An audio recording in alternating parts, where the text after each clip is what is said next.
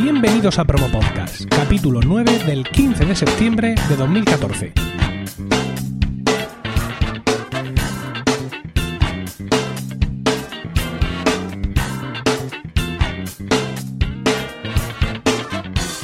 Muy buenas, mi nombre es Emilcar y esto es Promo Podcast, un podcast ciertamente inusual, porque en el feed alternamos promos puras y duras de diversos podcasts con estos capítulos del podcast en sí, donde vamos a hablar de podcasting, porque no hay nada que le guste más a un podcaster que hablar de podcasting. Continuamos con esta serie de capítulos donde estamos entrevistando a todos los nominados a Mejor Podcaster dentro de los premios de la Asociación Podcast. Hoy tenemos con nosotros a Esteban Pérez, arroba Match5 en Twitter, que es uno de los novatos en la categoría, aunque no en estos premios. Buenas tardes, Esteban. Hola, buenas tardes. ¿Qué tal? ¿Cómo estás? ¿Tú tendrás fresquito? Eh, sí, está nublado y una ligera brisa que aquí desde donde estoy grabando se ve bastante La Coruña. Efectivamente, porque tu comunidad autónoma de residencia es Galicia, ¿no? Sí. ¿Y tu edad? 50. Ya se mide, ya se miden, ya, ya, puedo medir en siglos, medio siglo. Bueno, eres mm, dos bienpes. La bienpe tiene 25, tú haces dos bienpes. Bueno, estado civil. Casado. Hijos. Tengo dos, una, la mayor Camila de 19 y el menor que está por cumplir 17 y se llama Emilio. Ole ahí, qué nombre más bonito. Te felicito por tu buen gusto. Oye, qué edades más interesante. Estarás entretenidísimo siendo papá de esos niños. Pues sí, la verdad es que mm, es agradable que alcancen la, adultez así ya teniendo uno una edad en la que está todavía uno operativo, ¿no? Sí. ¿Cuál es tu profesión? Hago reparaciones y mantenimiento, instalaciones y reparaciones más o menos lo mismo que hacía en los barcos, pero cobrando más. Efectivamente. ¿Y tu horario del día a día, cómo, cómo se desarrolla tu actividad profesional y, personal en, un día cualquiera entre semana? Em, podemos arrancar el reloj a las, a las 9. Vamos a darle la vuelta a las manecillas empezando a las 9, que es cuando entro a alguna de las, de las citas programadas, que pueden ser una, dos o tres al día, dependiendo. Eh, y, bueno, como autónomo que soy, no, no hay horario. O sea, hay veces que termino muy tarde, otras veces que termino temprano. Eh, me gestiono mi agenda, o sea que por ejemplo el día de hoy lo dejé ya libre en la tarde para poder grabar, que eso conviene mucho. Y, y luego, bueno, al final del día llego a casa, comparto con la familia. Eh, y si hay tiempo, se lo dedico a normalmente a, leer o estudiar algo del, del podcast que esté trabajando en ese momento. Luego trato de ir a cama temprano, o sea, mi meta es ir a dormir a las diez y media, nunca lo logro, nunca antes de las once y media, porque luego madrugo, me levanto a las cinco y cincuenta, eh, le hago el desayuno a los niños, que es una tradición, un desayuno de sándwich así a la plancha, todos bien grandes y gordos. Y luego trabajo de siete a ocho y media en, en una novela que estoy escribiendo. Y ya comienza el día otra vez. Madre mía. Me acabo de dar cuenta que estoy desperdiciando mi vida miserablemente. O sea, trabajas en una novela de 7 a 8 y media. Sí, sí, eh, trato... Aunque eso, de hecho, a la Bienpe me regañó un día, me, dijo que me, fustigó una vez que grabamos juntos y me dijo que, que, tenía que ampliar, que ampliar ese horario. Entonces, la verdad es que se ha ido ampliando, o sea, se ha ido corriendo hacia más temprano, ya casi no le estoy haciendo los desayunos a los niños y, y estoy llegando cada vez más justito a trabajar porque claro, la cosa se está poniendo emocionante y, no me despego del teclado. Bueno, yo pienso que levantándote a las 5.40, ¿has dicho? 5 y 50 lo tengo ahora puesto. Yo pienso que ya está bien aprovechada la mañana, ¿eh? Madre mía. Sí, la verdad es que sí, es una hora muy productiva, o sea, todo está en silencio, me concentro y, y a pesar de que, bueno, dedicarle dos horas al día una novela puede parecer poco si te pones a leer lo que, lo que hacen los demás escritores, que eso está publicado por todas partes. Pero es como las hormiguitas, ¿no? Se van juntando página tras página y la, ya, ya el montón está grande.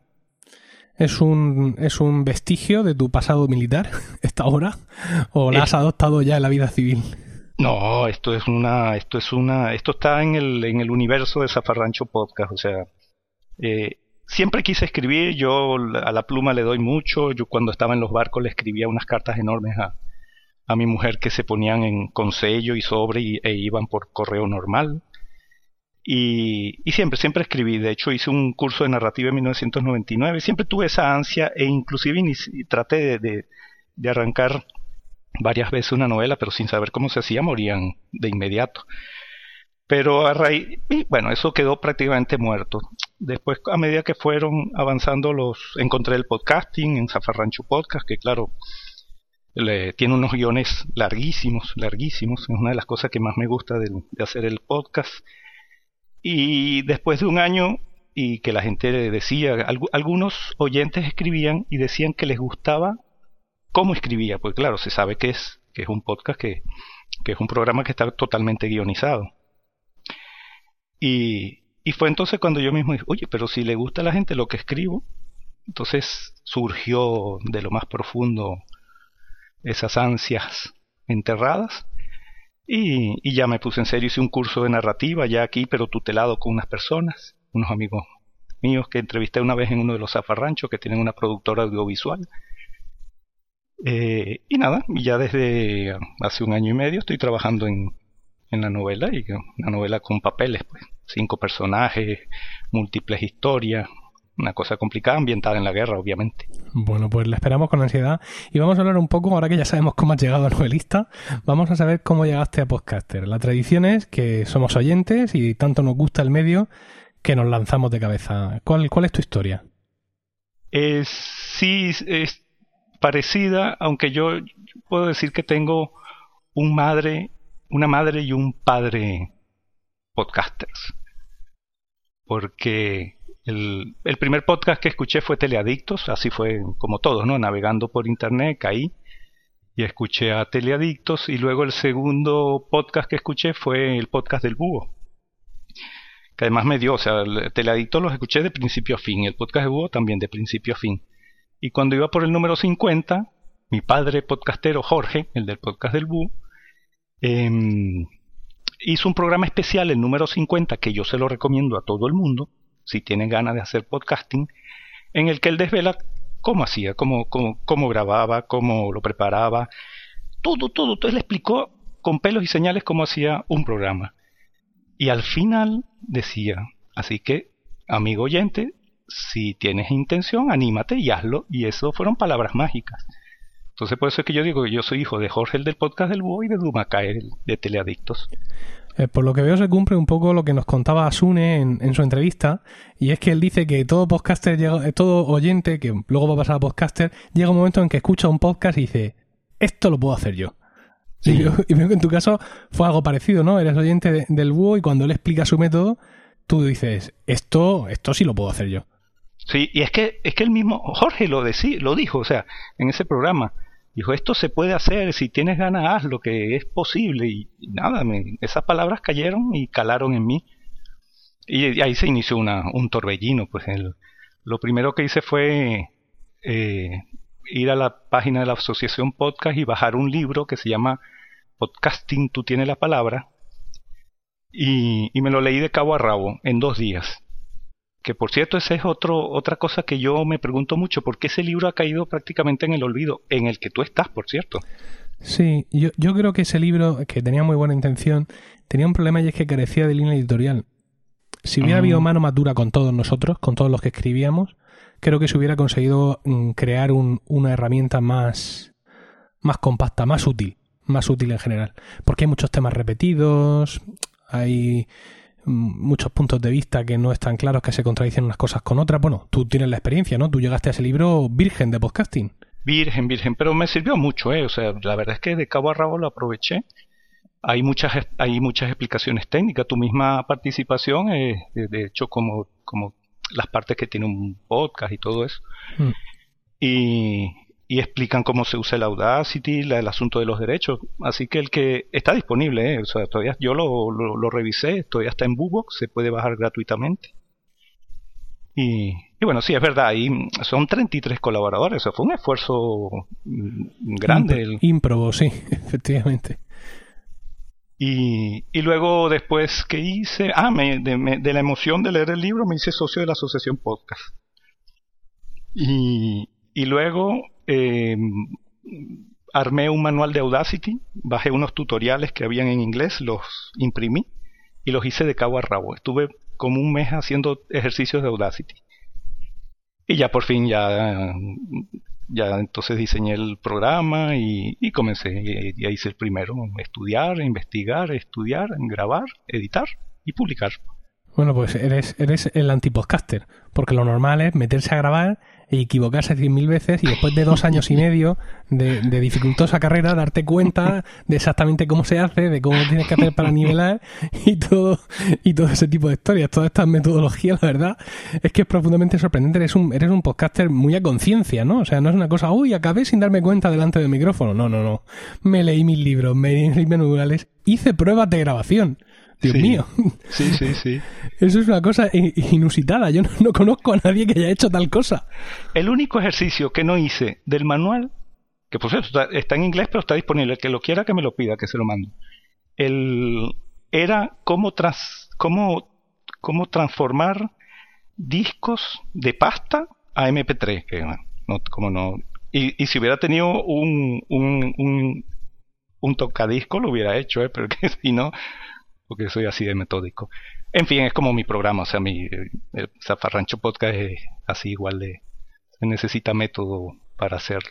Bueno, ya hemos llegado a esto. Zafarrancho Podcast es, es, tu podcast, es un podcast sobre historia militar. De hecho, tú lo denominas historia militar en formato radio digital.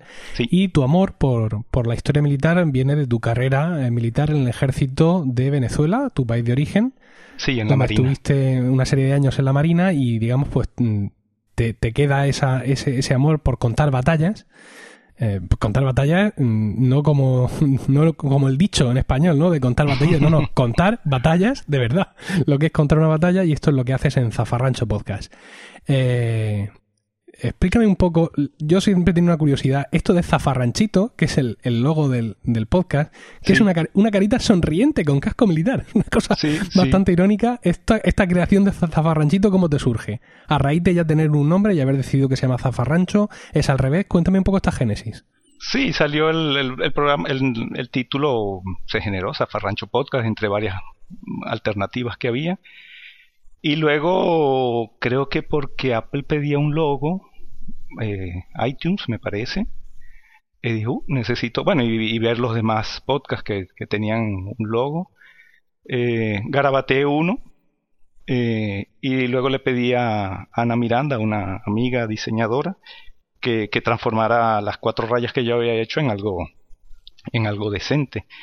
Y, y salió Zafarranchito, que por cierto se va a materializar, se va a materializar, va a saltar del, del mundo 2.0 al, al 1.0 y va a estar presente en las JPOD de Barcelona para todo aquel que quiera hacerse un selfie con Zafarranchito. Estupendo, esto es una primicia que me estás dando. Primicia, sí, es la mascota de Zafarranchito para el que no sepa. Y, y copiando un poco la idea de Amélie, la película Amélie, del gnomo viajero que se tomaba, que, que, se tomaba fotos en todas partes del mundo. Le pido a los oyentes a modo de, feedback que, el que quiera sacarle fotos a Zafarranchito en su, en su ciudad lo haga y la verdad es que es muy satisfactorio. O sea, todas las semanas recibo fotografías de Zafarranchito por todo alrededor del mundo y es una maravilla. Cada vez que recibo una foto de Zafarranchito, levito. Además son, son, fotos que generalmente son en entornos militares. Sí en bueno bien sea en exhibiciones bien sea museos etcétera. Y la verdad es que las fotos están bastante curiosas las podéis ver en la web del podcast que es zafarranchopodcast.wordpress.com ahí es donde está toda la información del podcast sus artículos sus audios ahí lo tenéis todo colgado. Y es el sitio donde podéis pasar a ver el trabajo de Esteban que a que yo sepa hasta la fecha no tiene ningún otro podcast. Ni de manera ni como colaborador ni eh, bueno, he estado invitado en, muchos, eh, como dicen, he estado en, eh, al menos este año que pasó, he estado en casi todos los fregados, he, aparecido en muchos podcasts, sea por invitación o en algunos especiales, como el de Zoom, el, el, colaborativo El Último.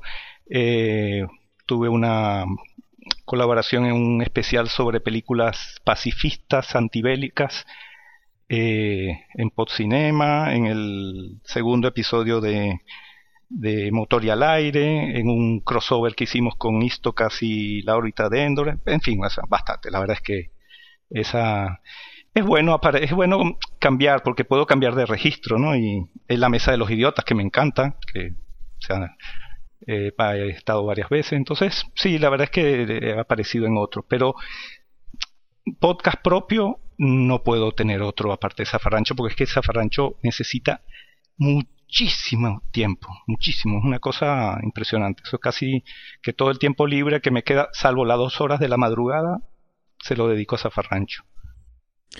Eh, ¿Cuál es tu equipo de grabación? Ajá, este, a esta pregunta quería yo llegar.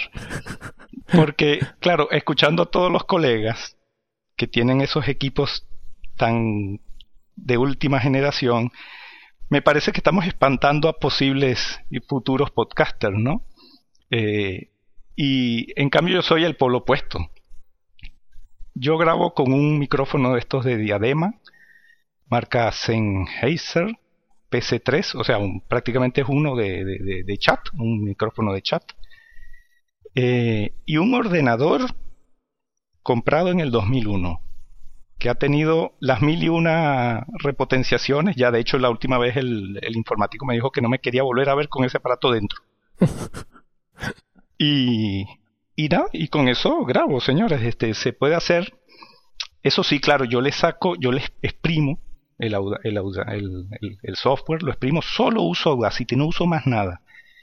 Y, y bueno, la calidad, o sea, no es de primera, pero, pero para los efectos es satisfactoria, creo yo. Y, nada, y se puede hacer por un 4 duro. Efectivamente, muchos compañeros han mencionado que en sus comienzos usaron un micrófono similar, pero lo han mencionado todos con horror y pánico. Como no, no, no. Diciendo que han evolucionado a mejor. Sin embargo, tú estás plenamente contento porque, según me, me has contado en algún email, has comprado uno de reserva. Sí, ahora que estaba como, quise averiguar el modelo, lo vi y, todavía está a la venta, así que me voy a hacer con una provisión hasta, el apocalipsis. Me, me voy a llenar de bichitos de esto porque hay una cosa importante y es que cuando yo grabo me emociono gesticulo, me levanto, señalo. De hecho, por eso es que mis hijos tienen prohibida la entrada aquí, porque se mueren de la risa y me distraen. Entonces, claro, es, la verdad es que yo no sé cómo hacen los colegas a grabar con un micrófono que se queda quieto en un solo sitio. Eso para mí es un misterio. Fíjate, lo mismo dijo Dumacae, que ella estaba muy acostumbrada a grabar con ese micrófono de diadema y a poder echarse hacia atrás y moverse, y, digamos, involucrarse físicamente en la grabación, aunque no tuviera a sus compañeros delante y que sin embargo ahora con un micro muy bueno, etcétera, que está puesto encima de la mesa, pues claro, que tiene esa evidente limitación. A, mí no me pasa, porque yo siempre he grabado con un, con un micro puesto encima de la mesa. Ah. Pero cuando en ocasiones grabo eh, físicamente con gente que no está acostumbrada a grabar, es muy normal cuando se inicia la conversación que te olvides de que está grabando un podcast. Porque el hecho de la conversación humana prevalece sobre el, destino digital que tiene esa conversación. Y es muy frecuente que se echen para atrás, que no sé cuántos, que levanten la cabeza, que la agachen, porque esto de estar aquí encogidico, mm, centrado en el micrófono, no es una postura muy, muy natural, la verdad. Y entonces me la paso haciéndole señales de que se acerquen al micro, aumentando la ganancia en la mesa para perseguirlos allá donde vayan. En fin. La, primera vez que, vi eso que dices tú en vivo, la primera vez que, es más, la primera vez que grabé así con otras personas fue en el en una quedada podcastera que hicimos en Santiago de Compostela hicimos y, grabamos un, un, debate sobre podcasting gallego. Y, y nada yo, yo iba para transparente parecía ahí un pues me iba me alejaba eh, eh, Showmeco decía eh, acércate al, al micrófono pero claro, como estoy acostumbrado a moverme. Bueno, para terminar, quisiera que eh, recomendaras un podcast a, la audiencia de Promo Podcast. El, este podcast eh, me lo recomendó Lord Cirencester, que es uno de los colaboradores de, colaboradores de Histocast. Y es en inglés, es un podcast norteamericano. Eh, se llama Hardcore History. Eh, y se encuentra en la página dancarling.com. Em, es un individuo que hace unas habla sobre historia mm, en general, aunque todo muy ligado hacia los conflictos que hayan habido a lo largo de, la historia de la humanidad y hace unos análisis tan sesudos, ácidos y críticos que es, es impresionante, es, impresionante, o sea, sus puntos, eh, hace una investigación profunda, pero una cosa que, que, es de quitarse el sombrero, eh, hace muchas citas, él, por ejemplo, yo suelo intercalar clips de audio, él lo que hace es intercalar eh, citas. Y es impresionante, son, podcasts que duran dos, tres horas eh, y, muy densos, son podcasts difíciles de escuchar y no porque esté en inglés, sino porque todo lo que trae, trae él. Y entonces esa es mi recomendación, Hardcore History. Bueno, pues entonces tenemos dos direcciones. Una es zafarranchopodcast.wordpress.com, que ya le hemos mencionado, para escuchar el podcast de, Esteban. Y el, su recomendación, Dan Carlin's Hardcore History, que podéis encontrar en www.dancarlin.com. Sí, en N, muy bien. Muchas gracias, Esteban. Gracias a ti. Y gracias también a todos vosotros por el tiempo que habéis dedicado a escucharnos. Tenéis toda la información y enlaces de este podcast en la web podcasts.emilcar.es, donde también podréis conocer mis otros podcasts. En Twitter estamos como arroba promopodcast y el correo electrónico es promopodcast.icloud.com, donde los podcasters podéis enviarnos vuestras promos, incluyendo el título de la promo, el enlace del audio, el enlace a la web del podcast y una descripción breve del mismo. Un saludo a todos y no olvidéis recomendar Promo Podcast, porque no hay nada que le guste más a un podcaster que hablar de podcasting.